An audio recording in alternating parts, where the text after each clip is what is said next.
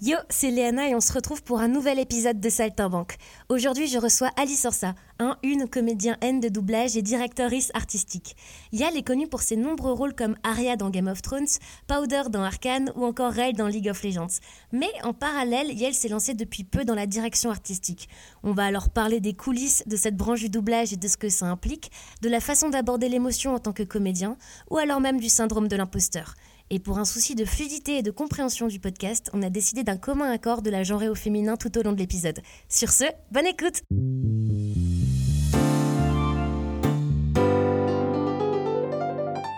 Bonjour les amis Aujourd'hui, je reçois Alice Orsa, une comédienne de doublage et la toute première directrice artistique de ce podcast. Donc voilà, tu es celle qui baptise le podcast en termes de directrice artistique. Bonjour Alice. Bonjour, waouh, c'est vraiment stylé.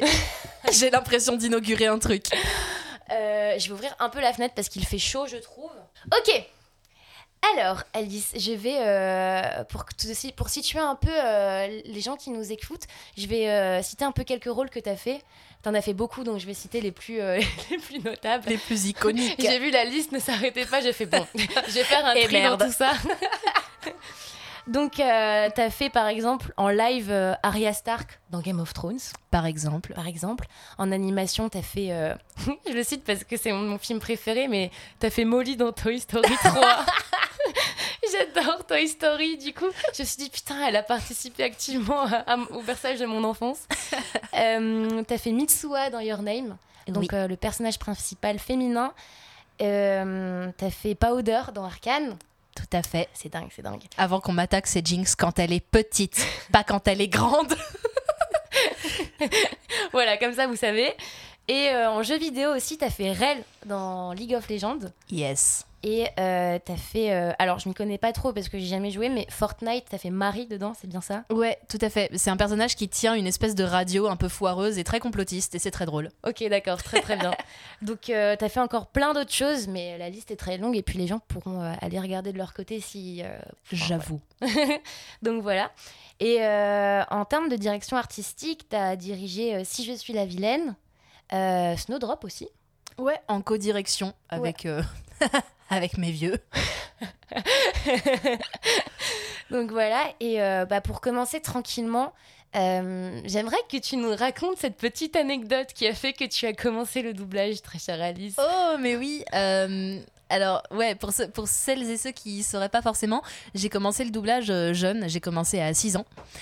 Et donc j'étais enfant, et quand on est enfant, on rentre pas comme ça dans le doublage en mode ouais, je vais passer un casting et tout, genre ça se fait pas forcément comme ça. Euh, et donc, quand j'étais petite, avec mon père, on avait un délire euh, qui était que j'enregistrais le, le répondeur de sa messagerie. J'enregistrais euh, en fonction de la mode du moment.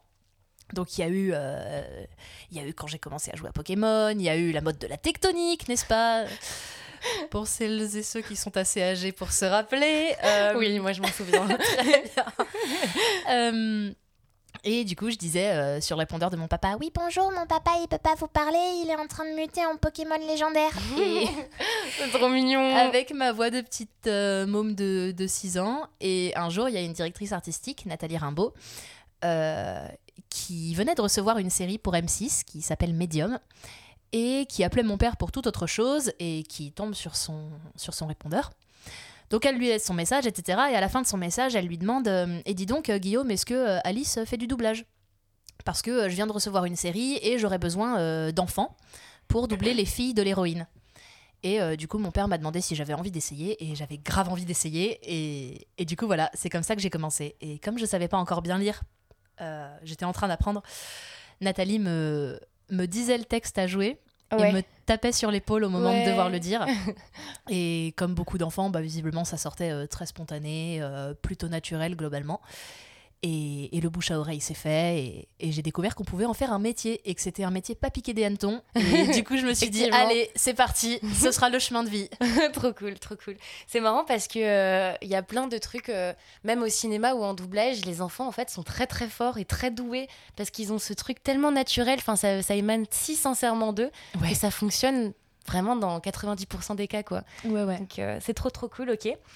Et euh, bah, du coup, je voulais euh, savoir, euh, à partir de quel âge vraiment tu as commencé à considérer ça sérieusement? Parce que je, pense que étant enfant, D'abord, tu fais ça pour le fun, tu fais ça, enfin, tu, en plus, tu, grattes un peu des cours officieusement, tu vois. Enfin, tu fais des trucs, tu fais un peu un truc stylé à côté. Donc, au début, j'imagine que tu prends ça un peu avec légèreté, mais c'est quand que tu as vraiment commencé à envisager ça comme un métier et comme un choix de carrière? C'est assez bête, mais bah, jusqu'à mes 12-13 ans, on va dire que c'était encore de l'ordre du, du du jeu pour moi. Et à 12-13 ans, j'ai commencé à, me dire euh, Ah, mais en fait, c'est vraiment un métier, quoi. Euh, je peux vraiment choisir de faire ça de ma vie si j'en ai envie. Mmh. Euh, et. et, c'est à partir de cet âge-là que j'ai commencé à mettre de côté les autres, les autres éventualités de métiers auxquels j'avais pensé, qui n'étaient pas très nombreuses. C'était quoi pour, par curiosité Alors, il y a eu chirurgien. Et puis j'ai compris qu'il fallait faire des maths et j'ai fait en fait non, ça ira. Je comprends. Euh, il y a eu évidemment euh, vétérinaire, euh, tout ce qui était de l'ordre du médical, tout ça j'aimais bien. Et puis, et puis voilà. Et du coup, à 12-13 ans, j'ai un peu, j'ai vraiment commencé à mettre de côté les idées que j'avais eues jusque-là. Mm. Et j'ai vraiment compris que c'était un truc bien, bien sérieux à 16 ans, quand j'ai à peu près commencé à gérer toute seule mon administratif. Oh, oh purée, quel courage. C'était flippant. ok, d'accord. Et euh, à un moment, est-ce que tu t'es demandé, la, tu t'es posé la question de, euh, bah, du coup, de faire du théâtre à côté pour, euh, pour perfectionner un peu Parce que je pense que des années de doublage, ça fait que tu voilà, as, un niveau assez élevé, assez jeune, du coup, parce que tu t'entraînes beaucoup. Mais est-ce que tu as voulu perfectionner genre ton jeu avec du théâtre, ou avec des cours d'acteur ou quoi? Pour moi, ouais, c'était, une nécessité. Ok. Euh, je, j'en avais super envie, déjà. J'avais vraiment très, très envie de, de faire du théâtre. Et, euh, et comme j'ai eu avant moi l'exemple de mes parents qui ont fait des, qui ont fait des, des sacrées écoles de théâtre et tout, euh, j'avais envie de, de, suivre un peu ce chemin et puis aussi d'enrichir mon jeu parce que mmh. techniquement, ça faisait des années déjà que je faisais du doublage, donc techniquement, j'étais plutôt au taquet, mmh. mais je sentais que je pouvais enrichir mmh. d'une certaine manière et j'en avais envie parce que j'avais envie de faire de la scène, j'avais envie de d'ajouter ces petites cordes-là à mon arc. Et du coup, direct en sortant du bac, euh, je me suis inscrite pour la forme à une fac à laquelle je suis allée pendant trois semaines. je ne peux que comprendre. Voilà. Désolée, l'INALCO, hein, j'ai été démissionnaire. et euh, et euh, je me suis inscrite en, parallèle euh, à des cours de théâtre. J'ai fait deux années de théâtre dans le privé et deux années dans le public, dans des conservatoires d'arrondissement. Ok. Ouais, ça c'est cool parce que tu fais des concours et donc du coup tu te formes aussi un peu à cet exercice-là qui est pas facile et, et puis après tu es en troupe etc. Donc ok, trop cool, trop bien. Et euh, du coup, tu parlais de tes vieux tout à l'heure, qui sont tes parents, donc pour ceux qui n'ont pas compris.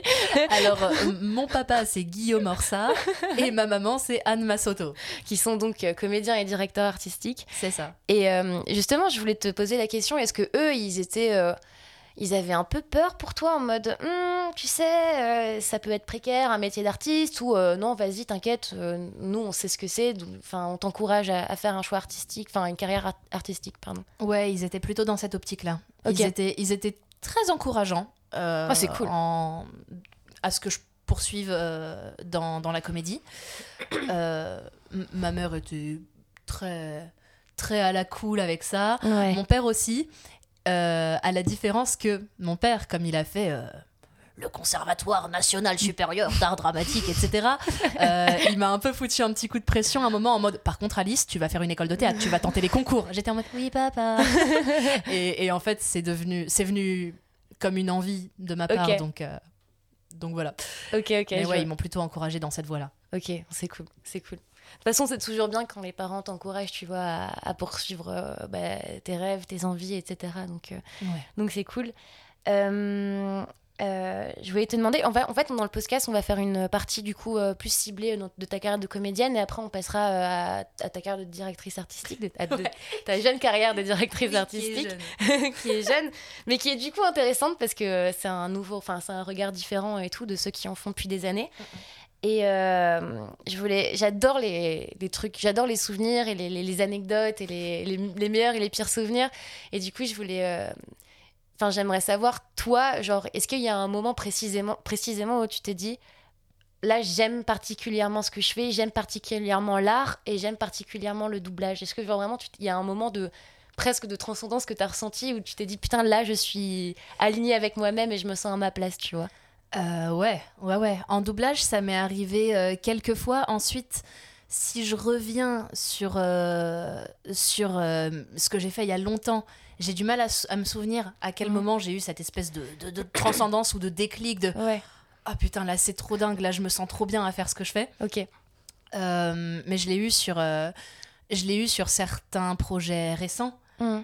bon déjà récents entre guillemets euh, je l'ai un peu eu sur Your Name, euh, où, j'ai kiffé, et le fait que je sois absolument fan de Makoto Shinkai depuis longtemps avant Your Name, ça m'a, ça m'a vraiment aidé mm. à trouver cette espèce d'état de grâce. Ouais. Euh, sinon, ouais, en, travaillant, bah, étrangement, ça se fait toujours en travaillant avec des gens avec qui je me sens très bien, des gens très bienveillants, etc. Euh, je l'ai eu sur un autre film d'animation qui s'appelle Loin de moi, près de toi, euh, qui était dirigé par Carline Heller. Carline, mm. c'est quelqu'un avec qui je m'entends vraiment très bien. C'est une personne que j'apprécie beaucoup. Ce film, il est disponible euh, sur Netflix. Ouais, c'est ce qui me semble. Ouais. Et, et, en plus de ça, Carline est, une, à mon sens, une excellente directrice artistique. Et elle aimait très très sincèrement le film qu'elle dirigeait. Et même si elle ne parle pas du tout japonais, elle comprend toutes les petites nuances du japonais et tout. Et j'étais en mode, wow, ok, dingue, mm. truc de malade. Et, et j'ai eu des états euh, de, sincérité enfin que j'ai ressenti super fort sur ce film. Euh, pareil sur Arkane. Ouais. Euh, parce qu'en plus, les sujets de Arkane sont plus lourds. Et, et le fait d'aller chercher quelque chose un peu loin comme ça, ça, je pense que ça m'a mis un peu dans, dans, cet état de grâce. C'est possible en doublage, c'est possible. Bah oui, c'est de la, c'est quand même de la création. Tu crées, tu crées de la voix et tu, tu transmets des émotions. Donc oui, et ça m'est arrivé bah aussi de, de, de, de pleurer au micro, tout bêtement. C'est vrai? Ouais, ouais, ouais. Un moment, je faisais une, scène euh, terrible où mon chien meurt. Et vu que tu as un chien en plus. à l'époque, j'avais même pas de chien. Ah, purée, mais, euh, mais je vous jure, j'ai vraiment. Je me suis mis à chialer au micro. C'était terrible. Et tout le monde sur le plateau autour chialait parce qu'en plus, il y avait genre huit autres personnes en plateau à ce moment-là. Euh, ça, récemment, sur une série qui s'appelle Blood and Water un moment, mon personnage a un grave, grave accident de voiture et voit juste à côté d'elle son père qui visiblement ne s'en est pas sorti. Et, elle le voit et elle commence à faire une crise de panique, à essayer de le réveiller, etc. Et là, je me suis mis dans un état tel que j'en ai chialé aussi. Enfin, ah, c'est fou. Ça, ça a éveillé des trucs. Mais ça, je pense que j'ai réussi à, à, comment dire, à invoquer ces états-là parce que j'ai eu des déclics en théâtre. D'accord.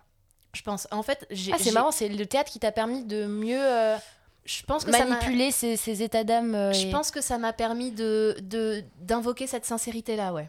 Ouais, ouais. Euh, j'ai eu j'ai eu un ou deux déclics comme ça en théâtre, que ce soit en, en, cours privé ou au conservatoire. Et, et c'est là que je me suis rendu compte d'à quel point ça pouvait remuer à l'intérieur. Ouais. Euh, évidemment, il y a plein de méthodes différentes. Hein. Euh, mmh. Soit euh, le corps amène l'émotion, soit le. Enfin bon, mmh. voilà. On va pas s'attarder là-dessus, mais, mais c'est comme ça que j'ai eu mes déclics et que, et que je réussis à, peu près à, les amener en doublage. Ok, d'accord, très bien. Et du coup, en parlant de conservatoire, est-ce que ça est-ce que ça s'est passé, passé, comment quand tu as intégré un conservatoire et que tu as commencé à jouer sur scène, puisque c'est complètement différent de susciter le corps et la voix et les émotions en même temps plutôt que les émotions et la voix Est-ce que ça t'a fait sortir un peu de ta zone de confort ou euh, comment ça s'est passé? Bah, étant donné que j'avais commencé, le tout premier cours de théâtre que j'ai pris, c'était euh, donc dans, dans, une école euh, privée. Et c'était une école qui faisait quasi exclusivement du corps. Ok. Et en fait, j'avais un peu choisi cette formation au départ, justement parce que je me disais, j'ai la maîtrise de mon outil vocal, maintenant je veux avoir la maîtrise de toute ma corporalité sur scène. Parce que je me disais, je dois pas avoir de présence scénique encore, je dois avoir un corps qui sait pas trop quoi faire dans l'espace et tout. Et du coup, je, je me suis dirigée en premier vers cette formation et ça m'a beaucoup, beaucoup aidé. Ce qui fait qu'en arrivant au conservatoire, j'avais une bonne maîtrise de mon corps. Ok, d'accord. Euh, j'ai j'avais plutôt déjà abordé ça. Et, et du coup, au conservatoire, en soi, euh, ouais, ça m'a fait sortir de, de ma zone de confort, euh, c'est sûr. Et il y a, y a eu un moment d'adaptation, de me dire, ok, là, faut tout mobiliser. euh, et et c'était un exercice vraiment différent, ouais. Ok. Et c'est dans la première école ou c'est dans le conservatoire que tu as eu ces déclics-là pour, euh, pour à l'avenir mieux, euh, mieux euh, provoquer ces états d'âme? Dans les deux. Dans les deux? Dans les deux. La, la toute première année que, que j'ai faite en théâtre, même je crois que c'était au cours d'un stage, avant même de débuter mon année, j'avais fait un stage un peu d'initiation à la méthode de cette, de cette école-là. Et, et pendant le stage, j'avais eu une espèce de déclic. Euh, Ok. Voilà. Suite à quoi j'ai fait mon année dans l'école. euh, et puis ensuite, j'ai fait encore une autre année en école privée, une Mhm. autre. Et ensuite, au conservatoire, j'ai eu un autre euh, déclic en, en chantant. Ah, en chantant la parce que tu du chantes bonheur. aussi. Ok. En chantant The Hills Are Alive. Et en fait, en chantant, tu as, ressenti des choses que tu pouvais ressentir en jouant Oui. et en, et en doublant, en fait. Ouais, ouais, ouais. C'était un exercice que j'ai trouvé super intéressant. Euh, c'était l'un des exercices d'audition Ok. d'entrée euh, au conservatoire du 11e arrondissement, pour ceux qui voudraient savoir. Euh, l'un des exercices d'audition du deuxième tour, c'était... euh, vous allez choisir dans votre tête, sans nécessairement le dire aux autres, une, euh, une chanson Ouais. qui, que vous écoutiez dans votre enfance, ou que, qui vous rappelle votre enfance en tout cas, donc ça va pas être une chanson hyper récente, quoi, et qui vous lie à un souvenir de cette enfance. Ça peut être un souvenir euh, joyeux, un sourire triste, un sourire euh, tragique, ça peut être n'importe quel souvenir du moment que ça remue quelque chose. Et, et j'avais euh, chanté euh, le début de, de la mélodie du bonheur, et, et au bout d'un moment, je sentais le truc qui montait, qui montait et tout, et je me disais, ok, là faut s'arrêter. Et du coup, voilà, c'était euh, c'était un peu mon deuxième déclic et j'en ai eu un ou deux autres encore après. Ok. En fait, je trouve ça trop beau. euh, c'est pour ça que j'aime bien notre métier. c'est parce que c'est euh, j'aime beaucoup cette façon qu'on a de, de voyager en nous-mêmes, tu vois, Ouais. et de mobiliser des émotions et même des émotions fortes, des souvenirs, tu vois. Genre, euh, c'est vraiment, on fait constamment du voyage en nous-mêmes, tu vois, et c'est ce qui fait que euh, quand, quand tu dois jouer quelque chose, tu fais ce, ce genre de voyage-là. Et, euh, et en fait, bah, quand, quand tu le ressens vraiment, bah, ça fonctionne parce que c'est la vérité, c'est ta propre vérité, tu vois, que tu transposes. Et, euh, et c'est exactement ce que tu me décris là, tu vois. C'est pour ça que, que je trouve ça particulièrement beau. Ah, mais tant mieux. Trop cool. Moi, souvent, ça s'est fait en musique, les déclics. Ouais. Je, je suis très, très sensible à la musique. ouais. Mm-mm. Est-ce qu'en doublant, te- tu, c'est parce que parfois il y a des, euh, même des directeurs artistiques qui sont sensibles à une certaine musique, tu vois, euh, qui, qui exigent aux comédiens ou quoi. Est-ce que euh, parfois tu, tu doubles en, en- en ayant une certaine musicalité en tête ou, Non, ou pas vraiment? Non. Avant, c'est- il y, a- il y a une époque un peu. Mhm. Et puis en fait, je me suis rendu compte, encore une fois, un peu grâce au théâtre, euh, je me suis Le rendu... théâtre. c'est ça, vraiment, on y revient beaucoup.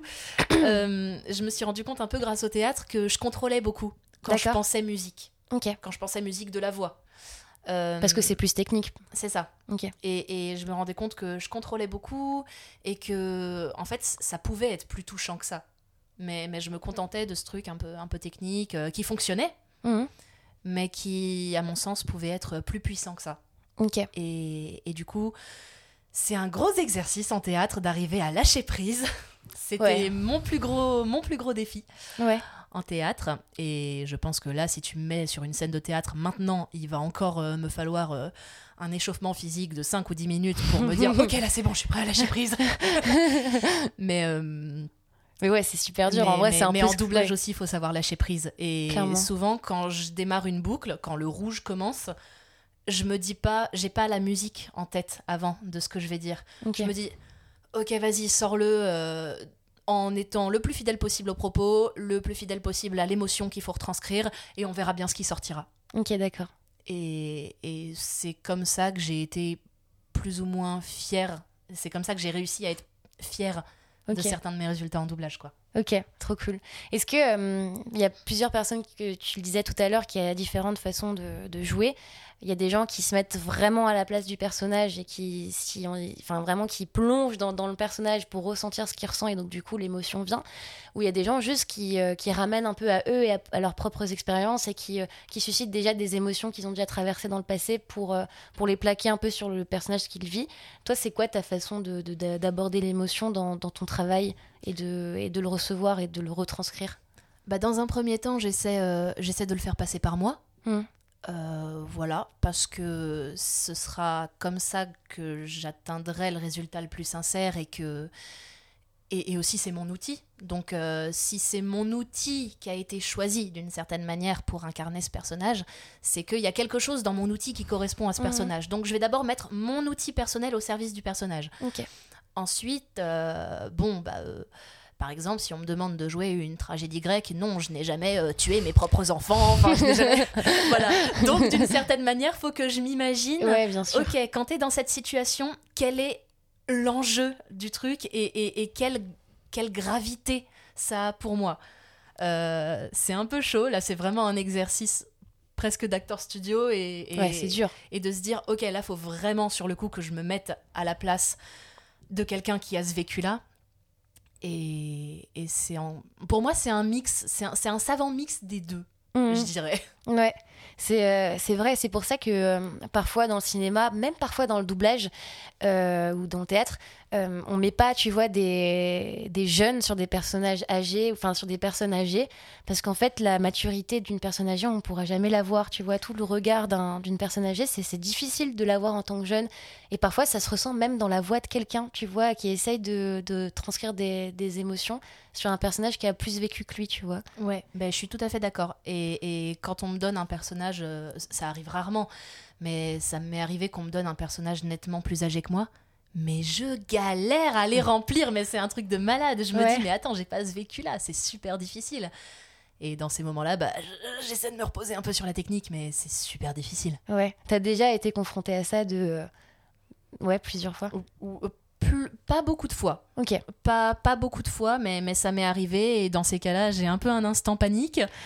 Euh, Enfin, j'avais un peu un instant panique. Maintenant, je me suis habituée à ce qu'on me file des personnages un peu plus vieux, mais pas nettement plus vieux. Ok. Euh, voilà, donc on, on me file parfois des, des trentenaires, voire au-delà de trentenaires, tu vois. Maintenant, je, je me dis, ok, tout va bien, ça va le faire, tu l'as déjà fait. Tu vas. euh, je, je fake un peu certains trucs avec Ouais. de la technique, avec des, des petites embrouilles, ni vu ni connu, voilà. mais, euh, mais après, évidemment, ce sera jamais. euh, ce sera jamais aussi ressenti que si tu mettais quelqu'un Mhm. qui a l'âge du rôle dessus. Après, les DA sont là pour euh, bien caster les gens en général, donc ça se produit euh, pas, pas si souvent que Ça, ça. se produit rarement, ouais. Ouais, donc, ouais. euh, donc voilà. Ok, ok, trop trop cool. Et euh, maintenant, parlons du négatif. La sauvagerie. Est-ce qu'il y avait. euh, Enfin, c'est en fait, c'est horrible de demander ça aux gens, mais je trouve qu'à chaque fois, c'est les trucs les plus intéressants parce que. Tu vois, j'ai pas envie de romantiser la douleur, pas du tout, tu vois, enfin de la romancer, enfin de la, de la, de enfin tu vois de, Mm, mm. Mais, euh, mais en général, on, en on, ressort de, on sort de quelque chose de ça qui est intéressant en tant qu'artiste, parce aussi, tu vois, et dans notre travail et tout. Et je voulais savoir s'il y avait un. Parce que tu as fait plein de rôles vraiment iconiques, tu vois. Il y avait ce qu'il y a un moment où tu t'es dit, mais je vais arrêter le doublage? Genre, c'est. Tu vois. Où, t'avais un, un peu envie d'abandonner. euh, ne cite pas de nom dans le doute. non, non, t'inquiète pas. De toute façon, j'ai pas, j'ai pas vraiment beaucoup de noms à citer, quoi. Donc Ok, ça, ok. ça va. C'est en fait ça. Pourquoi j'ai pas beaucoup de noms à citer? Parce que ça m'a toujours. C'est s'il y a eu un moment une mauvaise expérience, c'est parce que ça m'a renvoyé euh, à moi-même et à quelque chose que j'aimais pas de moi-même. Qui était pas résolu ou qui était pas. euh, qui n'était pas forcément résolu ou alors après, après évidemment il y a des injustices dans ce métier il y a des il y a des gens qui t'envoient des pics tu te demandes d'où elles sortent enfin Mhm. ça arrive ça arrive Euh, on, on travaille avec de l'humain euh, on travaille avec des gens on peut pas demander à tout le monde d'être parfait donc oui on va travailler avec des gens névrosés parfois etc Mhm. mais c'est pas grave ça fait partie du job ensuite il faut savoir composer avec et, et essayer de rendre la séance la plus plaisante possible n'est-ce pas euh, non, moi surtout ce qui, ce qui m'a un peu rongé et qui continue de me ronger, Mhm. c'est le syndrome de l'imposteur. Mhm. Et, et c'est un truc qui est très présent, peut-être du fait que je suis enfant de comédien et que, et que j'ai été mis dans le bain très très vite et que bah, j'ai souvent, très très souvent remis en cause ma légitimité Mhm. à faire ce boulot. J'ai très souvent remis en cause euh, euh, la légitimité que j'avais à faire des rôles euh, aussi importants que ceux que je fais. Euh, et c'est aussi l'une des raisons, je pense, qui m'a poussée à faire du théâtre, c'était de me dire, ok, cette place, je l'ai là à l'heure actuelle, mais maintenant j'ai décidé de la mériter. Et, et ça fait partie du, du, petit panel de raisons qui, qui, qui m'a poussé à faire euh, du doublage, euh, de, du théâtre. Waouh! Mm. Euh, et maintenant, ma légitimité, j'en prends conscience. Mais le syndrome de l'imposteur, c'est un truc qui revient, qui revient sans prévenir, comme ça, comme une espèce d'ex ah, toxique, tu vois. Ouais, ouais, bien sûr, bien sûr. Et, et, et, et voilà, tu peux pas vraiment le prévoir. Oui, clairement. Ça, C'est ça super fait difficile. partie du négatif, entre guillemets. Mais une fois de plus, c'est un truc avec lequel j'ai appris à composer. Je me dis, ok, respire, laisse-toi le temps, et tu vas voir, peut-être qu'aujourd'hui, c'est un jour sans, mais que demain, tu vas faire un truc super bien parce que tu auras repris des forces ou que tu auras utilisé cette douleur d'une certaine manière. C'est con, hein, mais quand on est comédien, on utilise notre douleur, Mhm. on la met au service du jeu. Oui, à euh, fond. En tant qu'artiste, ouais, euh, ouais.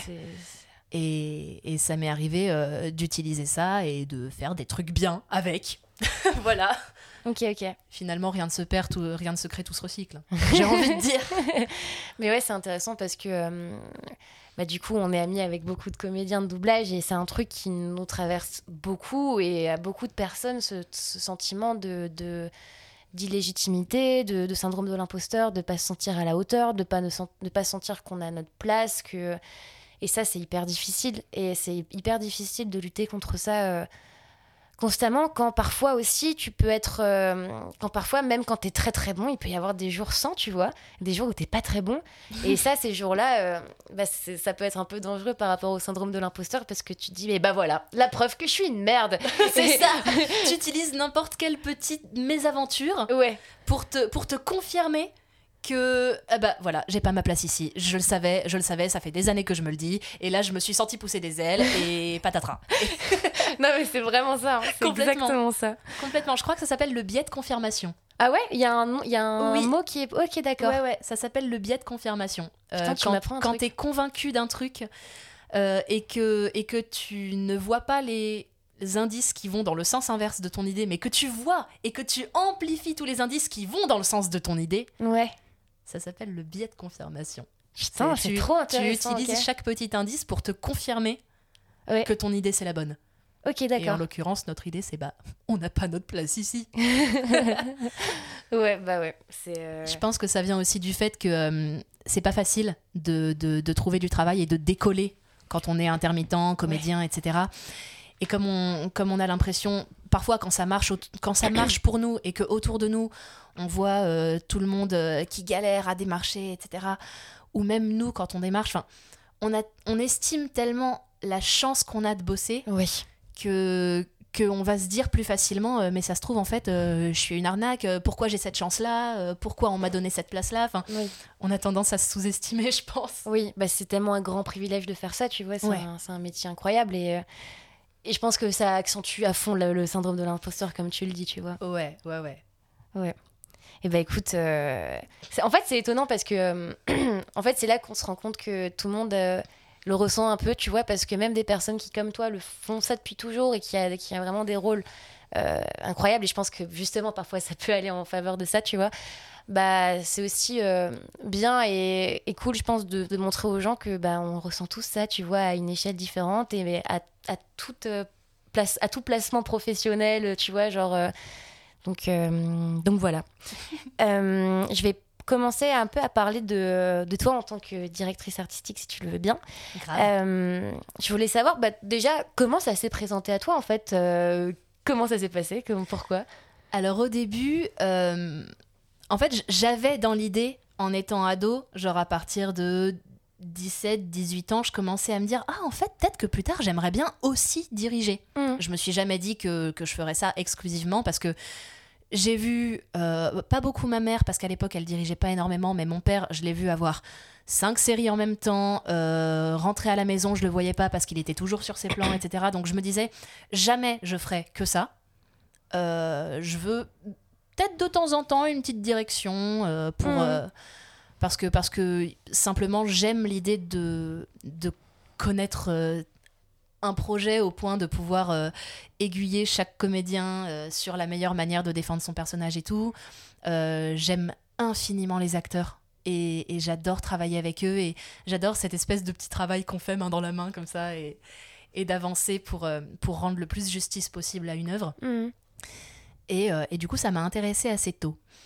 J'avais la chance de connaître déjà le fonctionnement à peu près de la direction artistique. Et donc, à partir de là, je me suis donné les moyens techniquement de pouvoir assumer une direction artistique. La première chose à faire, euh, qui est un exercice d'humilité immense, c'est de faire des plans. Oh putain. comme tu dis. oh putain.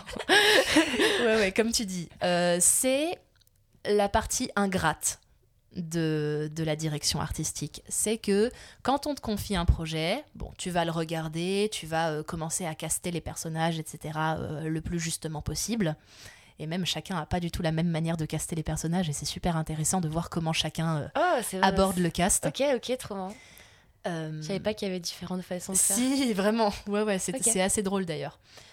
Euh, et donc, tu regardes ton projet une fois, parfois deux. Mmh. Euh, de toute façon, tu vas être obligé de l'avoir vu au moins deux fois, deux fois et demi pour caster chaque personnage, etc. Et pour caster les petits relais ambiance si tu les castes avant le jour où tu fais les petits relais ambiance.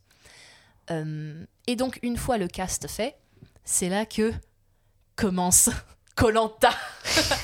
C'est vraiment non c'est une épreuve euh, c'est une épreuve de patience et d'endurance et c'est une espèce de Rubik's cube géant.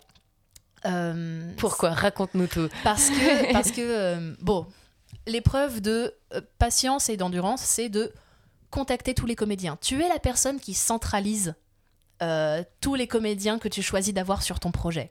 Donc, tu dois évidemment euh, les contacter, donner les dates. Là, tu fais vraiment un travail de planning pur et dur, quoi. Euh, faire rentrer les dispos de chacun de façon à ce que ça soit cohérent, de façon à ce que les gens qui peuvent enregistrer ensemble parce que leurs personnages ont beaucoup de scènes en commun puissent le faire. Il y en a certains qui te donnent trop peu de temps pour pouvoir enregistrer avec d'autres comédiens, ce qui fait que tu dois te démerder pour trouver un petit créneau où ils pourront être tout seuls et mettre les autres euh, ailleurs, etc. Enfin, c'est un casse-tête chinois. Vraiment. Mais après, ce travail-là, tu peux le déléguer éventuellement à des assistants ou à des assistantes. Exactement. Voilà. Euh, ça, ce travail-là, tu peux, tu peux effectivement. Euh, tu peux prendre un, assistant ou une assistante qui sera payé exclusivement pour la préparation, ou prépa, comme on mhm. dit dans le métier, de ton projet. Moi, j'ai voulu apprendre à faire des plans. Euh, je, les ai faits, notamment pour euh, une série que ma mère dirigeait, pour une série que mon père dirigeait, parce que c'était pratique, faut dire. Euh, j'avais les infos un peu en direct à la maison, c'était facile. Ouais, ouais. ensuite, j'ai fait des plans pour Carline, la directrice artistique que je citais tout à l'heure. Et est-ce que j'ai fait des plans pour quelqu'un d'autre? C'est possible que j'ai fait des plans pour quelqu'un d'autre, mais auquel cas je me rappelle pas. Mhm. Parce que du coup, je les ai un peu enchaînés. L'idée, c'était de, de me faire vraiment euh, à cet exercice pour pouvoir l'assumer pour mes propres projets. Mhm. Mais euh, quand, je, me, quand je pensais à mes futurs projets, euh, je pensais pas qu'on allait m'en proposer si rapidement. Il se trouve que à 21 ans, à 21 ans tout à fait, le chargé de prod en chef de l'époque euh, de Titre à Film, une boîte euh, de doublage à, Saint-Ouen, m'appelle un moment où je venais enregistrer, bah avec Carline d'ailleurs. il m'appelle euh, un peu en avance, il me dit Tiens Alice, monte au bureau, on voudrait te parler avec, avec telle personne. Et je fais D'accord, ok, qu'est-ce qui se passe? Est-ce que j'ai fait une bêtise? Que quoi? Et en fait, il, me dit Ok, alors en fait, on, on, voudrait te confier un projet. un projet de dessin animé pour euh, DreamWorks. Et il y aurait un cast euh, composé exclusivement d'enfants. Oh purée. Oh le défi. Donc déjà, ça fout un peu les miquettes quand t'arrives dans le bureau des, chargés de prod de Titra et qu'on te dit on aimerait te confier un projet alors que jamais de ta vie on t'a dit ça et que t'as 21 ans et que tu te dis mais à quel moment à 21 ans on me confie un, on me confie un projet en direction artistique? J'ai l'impression d'être encore un ado frère. Ouais. Et... parce que pour ceux qui sont pas dans le milieu du doublage, être direct, quand tu quand es directeur artistique, directrice artistique, ça vient bien plus tard dans, dans ta carrière. Genre, ouais, la moyenne d'âge c'est quoi? C'est 40 ans? Mmh, ça peut être ça, ouais. Euh, ensuite, j'en ai discuté avec euh, Charlotte Correa, qui est directrice artistique. Euh, et elle m'a dit Mais Alice, t'es devenue la plus jeune directrice artistique du métier. Et elle, elle, elle, elle était avant, visiblement, la plus jeune. Et elle m'a dit J'ai commencé à 27 ans. Donc, ça Mais en fait, je crois que tu es vraiment la, plus jeune directrice artistique de, de, de France. Peut-être. en, tout cas, en tout cas, dans un contexte pro, on va dire. Oui, bien sûr. Et, et ouais, ça, ça, foutait un peu les miquettes dans un premier temps, mais je me suis dit, si là maintenant je refuse parce que euh, j'ai peur de pas être prête, alors que concrètement j'étais prête, mais juste le syndrome de l'imposteur une fois de plus. Euh, si là je le refuse, j'aurais peut-être pas avant très longtemps la chance qu'on me repropose quelque chose. Ouais. Et c'était un dessin animé. Euh, on m'a dit c'est un truc avec des licornes et des narvals et ça se passe sous la mer. Et j'étais en mode ok vas-y je prends. ça m'a fait marrer, j'ai trouvé ça mignon comme pitch, donc, euh, donc voilà. Ok. Et, et j'ai pris ce projet et on finit de l'enregistrer là en, en, mars. Ok, donc ça fait longtemps que tu là du coup. Euh. Ça aura duré bah, plus d'un an, ouais. Ok. Ouais, ouais. Et c'est chouette et c'est quelque chose de travailler avec des enfants aussi. C'est difficile? Je dirais pas que c'est tellement plus difficile que de travailler avec des adultes, c'est juste un autre mode de fonctionnement. Okay. C'est-à-dire que là où des adultes, ils ont déjà pour la plupart, une conscience professionnelle, une concentration qui est acquise dès qu'ils ont passé la porte du studio. Oui. Euh, souvent, un enfant va falloir recapter sa concentration, va falloir recapter son attention, va falloir à un certain moment de la journée le stimuler pour pas qu'il euh, perde la boule à force d'avoir passé déjà deux heures en plateau. C'est hum, c'est un exercice d'animation un peu différent. oh, c'est courageux. Après, j'ai très peu à les diriger sur le jeu. Oui, parce qu'ils sont, c'est ce qu'on disait tout à l'heure, les enfants sont super naturels. Euh, ouais. C'est super naturel. Alors c'est souvent, j'ai souvent de la direction technique à faire avec eux, en mode là il faut que tu parles plus lentement parce que tu finis avant l'image, etc. Mais, euh, mais souvent en jeu, bah, j'ai pas grand chose à leur dire quoi. Et, et ça, moi, je trouve ça, je trouve ça super marrant de travailler avec des mômes. En plus, en vrai, ça devait être trop cool. En plus, on a un peu la même dynamique et tout, donc c'est chouette. Est-ce que tu te vois un peu dans, vu que tu as commencé très très jeune aussi, il y a peu un petit côté un peu de nostalgie où tu peut-être que tu te revois aussi en studio, tu vois? Franchement, ouais. Ouais. Franchement, complètement. J'ai euh, deux, deux, jeunes comédiennes sur le cast qui ont respectivement euh, 9, 9 maintenant, qui ont respectivement 9 et 10 ans. Ok. Et euh, mais je me, je me vois totalement en elle euh, quand j'étais petite. Quoi. Enfin, Dès qu'elles ont un peu de place sur le plateau, c'est Attends, attends, je fais une roue pour, pour que tu vois et tout. ah oui, c'est vraiment à ce stade-là en fait. C'est ça, mais je, faisais ça quand j'étais môme aussi, donc je peux pas les blâmer, quoi. Je, comprends.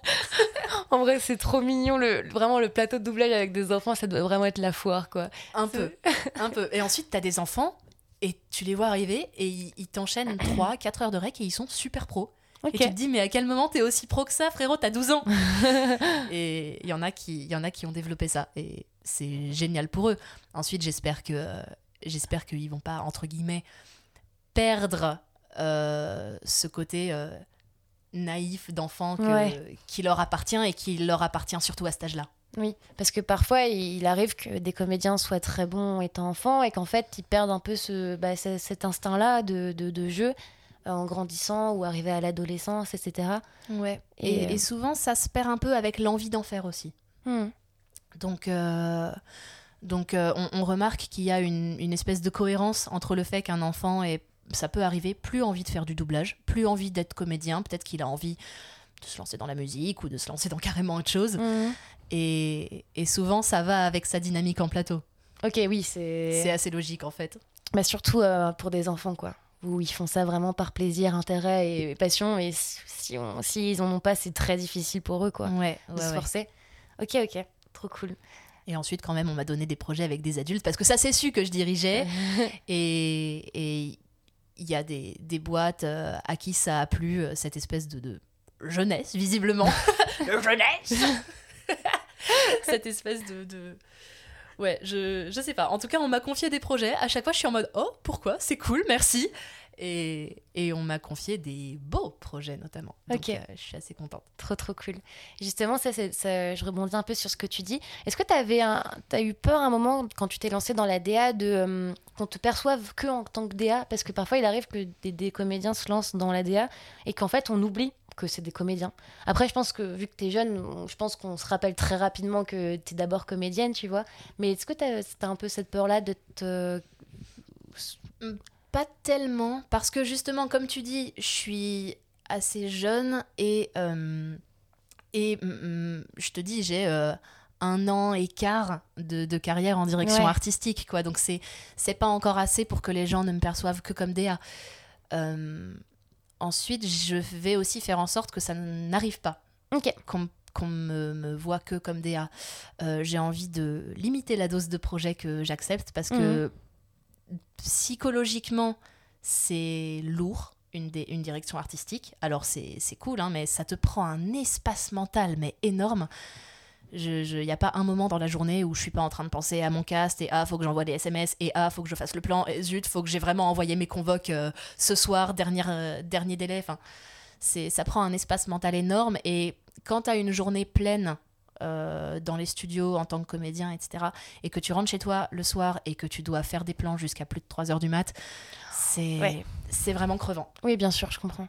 Et, et, du coup, je prends peu de projets. Ok. Et, les projets que je prends, c'est des projets qui me plaisent ou qui, qui, je sens vont me plaire parce que je regarde pas forcément les projets avant de les accepter, même quasiment jamais. Euh... Où tu sens qu'il y a un petit peut y avoir potentiellement un. C'est ça.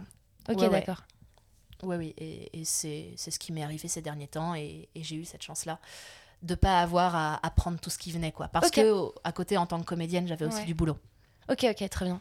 Et euh, justement, avant, tu disais euh, que, avais une que tout le monde avait une, une différente façon de cast. Ça m'intéresserait trop de savoir comment tu castes, comment, comment toi tu fonctionnes pour caster des gens. Alors, j'ai pas encore trop remarqué euh, un, un, En fait, il y a des DA où ils ont vraiment une, une manière très marquée de caster. Moi, j'ai pas encore une manière, je pense, très marquée. je fais un peu un mix de plein de choses. ok. Si le personnage à l'image me rappelle quelqu'un physiquement, dans l'énergie, dans la façon de bouger, de se mouvoir, etc., je vais automatiquement penser à cette personne et je vais aller écouter vocalement si ça match. Ensuite, l'un de mes, points de vue et l'une de mes missions, j'estime en tant que DA, c'est d'être le plus fidèle possible euh, à la VO, quand la VO est bonne, ce qui est le cas la plupart du temps, euh, et donc de, retranscrire le plus fidèlement possible la VO. Euh, si la personne que me rappelle physiquement le personnage match dans la voix, je me dis trop bien, euh, miracle, c'est une évidence, ça c'est casté. Ok, ok. Et si vocalement ça match pas du tout, ou que ça match juste un petit peu si on fait un effort, mais que je sens que le comédien en VF va pas forcément être heureux parce qu'il devra composer quelque chose, etc. Là, je me dis, je vais essayer de faire un effort d'imagination supplémentaire et je vais aller chercher dans le match voice mhm. ou dans le match énergie. Ok. attends, tu peux définir les deux parce que je pense qu'il n'y a pas tout le monde qui ah sait ce que sont. Euh, match voice, c'est que la voix du comédien VF soit le plus proche possible ou le plus similaire possible à la voix du comédien VO. Mhm et euh, le match énergie. Euh, c'est vraiment un truc que je viens d'inventer là à l'instant. Mais c'est pas grave, pose les termes. On pose les termes ce soir. Euh, match énergie, c'est quand dans la quand il y a une similarité dans la manière de jouer, dans la manière, dans, les inflexions de voix, dans les dans la personnalité aussi, mmh. parce que ça arrive de, de caster des, des comédiens à la personnalité aussi. Et c'est... Ah, c'est amusant ça, ok. Et il peut y avoir des, des vraies, vraies évidences comme ça. C'est ok, d'accord. Ok, ok. C'est trop intéressant de, d'avoir cet envers euh, du décor là. Et euh, en parlant de ça, d'ailleurs, euh, toi, t'es comédienne, donc t'as appris à, à, montrer au DA que tu existes et que tu voilà que tu es disponible et que tu es prête à travailler et que tu bah, parfois tu sollicites des DA pour bah, parce que ouais ça fait partie de la, d'un taf de comédien de se faire une sorte de, d'autopub pour bah, tout simplement pour bah, pour travailler, tu vois. Et, euh, donc voilà. Ça te fait quoi, euh, toi euh, Parce que maintenant, j'imagine que tu es sollicitée en tant que directrice artistique. et j'imagine que du coup, peut-être que vu que tu es fraîchement DA et que tu es aussi surtout comédienne, tu as peut-être plus de patience ou de. Tu as un regard encore très. Tu vois, très, encore très curieux pour, tous les, pour toutes les nouvelles personnes qui se présentent à toi, tu vois. Mm, mm. Oui, oui, je vois tout à fait. bah ouais, franchement moi, je suis. En plus, je suis entourée vraiment de, de jeunes comédiens ou qui, ou qui sont jeunes parce qu'ils font nouvellement leur Mhm. entrée euh, dans le doublage, par exemple, mais ça Mhm. fait euh, tant d'années qu'ils font euh, du théâtre ou du clown ou Mhm. des marionnettes, etc. Et, et, j'aime beaucoup découvrir de nouveaux talents, entre guillemets, en Ouais. doublage. J'aime les découvrir comme ça, genre au détour d'une conversation, etc. Ou même en formation, parce que du coup, je donne aussi de temps en temps des formations de doublage. Ah, trop cool, ok. Et, et ça, c'est vraiment des, des moments mais hyper privilégiés parce que pendant toute une journée, tu vas bosser sans nécessairement qu'il y ait d'enjeux euh, Mhm. énormes. Il n'y a pas de projet à rendre, il n'y a, pas de- il y a pas de résultats diffusables à donner. Euh, tu vas bosser euh, pendant toute une journée avec, avec des gens que tu connais pas. Moi, en tant que DA, je trouve ça super enrichissant. Et eux, bah, si ils sont pas encore hyper expérimentés en doublage, ça leur fait un sacré bon entraînement. Mhm. Et s'ils sont expérimentés dans le doublage et qu'ils bossent déjà avec deux trois personnes par-ci par-là, ça leur permet de se montrer Mhm. à un ou une nouvelle DA, en l'occurrence moi. Ok. Et, et du coup, je suis, en vrai, je suis assez curieuse des gens. Le seul truc euh, qui est dommage, c'est qu'il y a beaucoup beaucoup de candidats Mhm. pour pas énormément de, Bah ouais. de, de place Non, mais en clairement. doublage.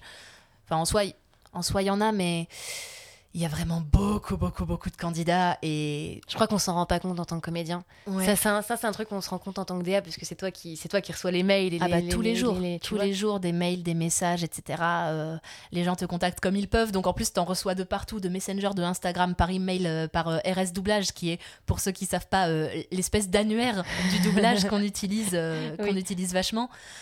Enfin, t'en reçois vraiment de partout, quoi, et ça fout un peu le vertige au début. Ouais. Bah, en fait, tu te dis à un moment, il faut que, faut que tu limites aussi ton, ton champ de vision sur, tes, sur, des, sur un- une poignée de comédiens, parce que sinon, euh, bah, ça, ça doit être dur, tu vois, de, Ouais. de retenir tout, Bah, tout en, le fait, monde. en fait, ce que j'essaie de faire, ce que, déjà, ce que je fais, c'est que j'archive chacun des mails, des CV, des démos que je reçois. J'ai une catégorie vraiment CV, euh, démo comédien, comédienne dans ma boîte mail. Euh, si je les ai pas dans ma boîte mail, je les ai dans un dossier quelque part sur mon ordi. Et en fait, quand je- ça arrive que je rame sur des castes, ça arrive même très souvent. et, et dans ces moments-là, je, je vais fouiller dans, dans mes dossiers, dans mes trucs comme ça, parce que je me dis, ok, il y a peut-être quelqu'un à qui j'aurais pas pensé spontanément, mais qui va m'apparaître là, et je vais aller écouter sa démo, et ça va correspondre au truc. Ok. Euh, c'est comme ça que je fais mon tri, entre guillemets. Ok. Euh, et voilà, quoi qu'il arrive, j'archive ce qu'on m'envoie. Euh, dès que je peux, j'essaie de répondre, mais honnêtement, par jour, on en reçoit tellement que... Ah ouais, ça se compte C'est par super. jour, en fait. Ouais, ouais, c'est super difficile de, de répondre à tout le monde. Donc, euh, c'est affreux. Parfois, j'ai l'impression d'être genre un peu froide ou quoi. Mais en vrai, c'est Ouais. juste que Bah, t'as pas trop le temps tu de peux pas toujours être sur ton portable à répondre à des gens, quoi. C'est faut, faut non seulement que tu bosses de ton côté, puis aussi que tu vives de ton côté, tout bêtement. Oui, c'est vrai, ça tient, la vie. bah ouais, ouais, ouais. Mais c'est- l'un des pièges des métiers passion. ouais, bah ouais. C'est, je, je sais plus qui a dit euh, choisis un métier que tu aimes et tu ne travailleras jamais de toute ta vie. Euh, le contrepoids de ça, ça peut être aussi choisis un métier que tu aimes et tu travailleras littéralement toute ta vie parce que tu ne feras plus la distinction entre vie personnelle et vie professionnelle étant Ouais. donné que ton métier est ta passion. Ouais, c'est vrai ça, c'est un vrai truc. Ouais. Et euh, je voulais savoir aussi, euh, vu que. On le répète souvent, mais tu es jeune, Alice. T'as- t'as- Attends, t'as- t'as t'as 23 ans. hein. Je viens d'avoir 24. Tu viens d'avoir 24 ans. Euh, je rigole parce que ça fait vraiment 5 fois qu'on le dit dans ce de podcast. Comme ça, tout le monde sait, tout le monde sait que tu es jeune, Alice. Mais euh, en fait, je me disais, est-ce que j'imagine que tu vois, quand t'es quand t'es beaucoup en studio depuis toute petite, il y a des comédiens, même des DA qui t'ont vu littéralement grandir. Et toi, un jour, tu leur annonces Hé, suis DA Est-ce qu'ils ont fait. euh, Enfin, ça a été quoi un peu les réactions? Est-ce qu'on est-ce qu'on te prend au sérieux? Ou, euh, ou est-ce que. euh, Est-ce que. Enfin, je me dis, est-ce que parfois, quand tu, quand tu convoques des comédiens, genre, tu vois bien expérimentés, bien. Tu vois, genre qu'ils arrivent et qu'ils voient une petite, une petite jeune qui, qui est derrière Je le vois. bureau avec l'ingé son.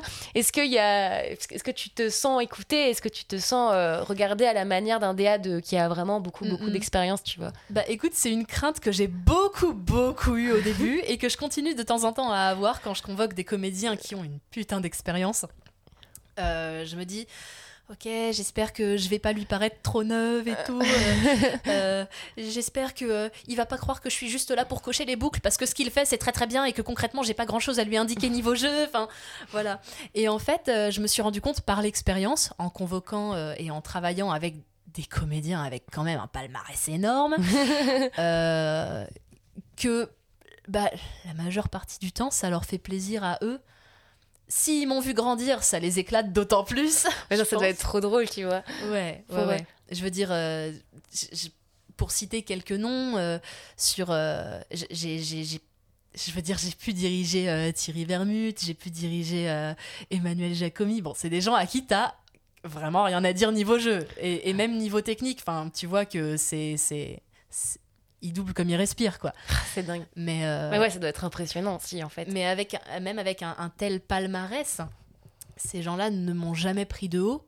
Mmh. Euh, Thierry, il m'a vu euh, vraiment plus môme que, que Emmanuel. Mais, mais c'est des gens qui m'ont jamais pris de haut parce que je pense que comme ils savent que ça fait 17 ou 18 ans que je suis dans le métier, ils, ils remettent pas, eux, en cause ma légitimité à me trouver à la place de DA. Ok. Voilà. Ensuite, euh, je sais pas s'il y a des gens qui le font. Moi, j'ai tendance à pas trop voir euh, le mal entre guillemets chez les gens. Donc euh, il faut vraiment vraiment être très évident dans la méchanceté avec moi pour que je sois en mode hmm, peut-être que cette personne est méchante. Mais je comprends, j'ai un peu le même souci aussi. du coup, juste je souris très naïvement jusqu'à ce que quelqu'un me dise Mais attends, là, Léana, il n'est pas gentil avec toi. en mode Ah ouais, ouais, ouais oui, peut-être. ouais, Non, j'ai jamais eu ça. J'ai jamais eu le syndrome euh, du, du, comédien euh, blasé d'être dirigé par quelqu'un de nettement plus jeune et, et, moins expérimenté. Ok, ok, trop cool. Bah écoute, trop trop trop bien. Ça fait déjà 50 euh, minutes qu'on discute. Ça m'a paru être très très court. Euh, bah, du coup, je vais euh, terminer sur une question que j'aime bien poser. C'est euh, quel aspect de ton métier, tu peux choisir entre comédien, entre DA, entre, ou dans, dans, le domaine artistique, etc. C'est quelle facette de tout ça qui te plaît le plus et qui te rend vraiment le plus heureuse? C'est super difficile comme question. Euh, après, t'es pas obligé de réfléchir euh, trop, ça peut te venir très instinctivement aussi, tu vois, ça peut être très bateau. Enfin, tu vois, il n'y a pas de mm, mm. genre de mauvaise réponse. Je pense que je pense que ce qui me plaît le plus d'abord, c'est de travailler avec l'humain. Mm. Euh, je j'ai un peu cette idée depuis quelques années du métier de comédien. Je, je, le vois un peu parfois comme une dissection de l'humain. Mais pas une dissection physique, quoi, une dissection euh, mentale et émotionnelle. Et, et je pense que c'est ça qui me plaît le plus. Parce qu'en plus de découvrir euh, des personnalités euh, vraiment très très diverses, c'est la diversité de personnages qu'il y a parmi les comédiens. Enfin, c'est vraiment impressionnant. Et tu as toujours des surprises et, et ça me fait beaucoup kiffer. Et c'est pour ça que je suis assez curieuse de, de rencontrer les gens, mmh. etc. et, et, le fait de, de, de je sais pas, d'essayer de retranscrire des émotions plus ou moins fortes, euh, des trucs comme ça, ça, ça me fait triper. Et, et parce que moi-même, en tant que spectateur, j'aime, j'aime les ressentir, ces mmh. émotions-là. Donc savoir que le comédien que je dirige ou que moi au micro, je peux les faire ressentir à quelqu'un, c'est, c'est hyper gratifiant en fait, je trouve. Ok, ok, ok. Voilà, parce que à l'arrivée, euh, à l'arrivée, c'est l'art qui m'a construite, que ce soit mhm. euh, l'art visuel, la musique, la comédie musicale, c'est mon mhm. péché mignon, euh, les, films, les séries comme ça. Je suis pas très film et série, je regarde pas beaucoup parce que bah, j'ai pas beaucoup de temps pour le mhm. faire. Mais dès que je le fais, je me, je me lance un peu à corps perdu là-dedans et, et même en tant que spectateur, je lâche prise. Et, et quand on te fait ressentir des trucs euh, hyper forts, toi, là, calé dans ton siège, alors que tu vis même pas le quart de la situation qui se passe à l'écran ou, sur la scène, je me dis, waouh, il y a vraiment une sorte de magie là-dedans, quoi. Ouais. Ok, ok. Bah écoute, merci beaucoup. Merci, merci d'être venu sur mon podcast. Et, euh, et, puis voilà quoi, très cher Alice. Euh, j'espère que, que, ce podcast vous a plu. je vais conclure avec toi. tes réseaux sociaux, tu peux nous les dire Est-ce qu'on peut te suivre quelque part, euh, suivre ton travail quelque part Ça peut être Insta, ça peut être. Ouais, complètement. Bah écoute, sur Insta, en, fait, je crois que mon, mon nom d'utilisateur est genre le même partout, si je me souviens bien. Euh, sur Insta, c'est Alice Orsa tout attaché. Sur Twitter, c'est Alice Orsa tout attaché. Et, sur TikTok, c'est Alice Orsa tout attaché. voilà, ils vont très vite, très vite trouver, je pense. C'est pas trop compliqué. Ok, trop cool. Et bah écoute, euh, bah, on vous fait des gros bisous. Et puis à bientôt pour euh, bah, le prochain épisode, les copains. Gros bisous, bisous. Ciao, ciao.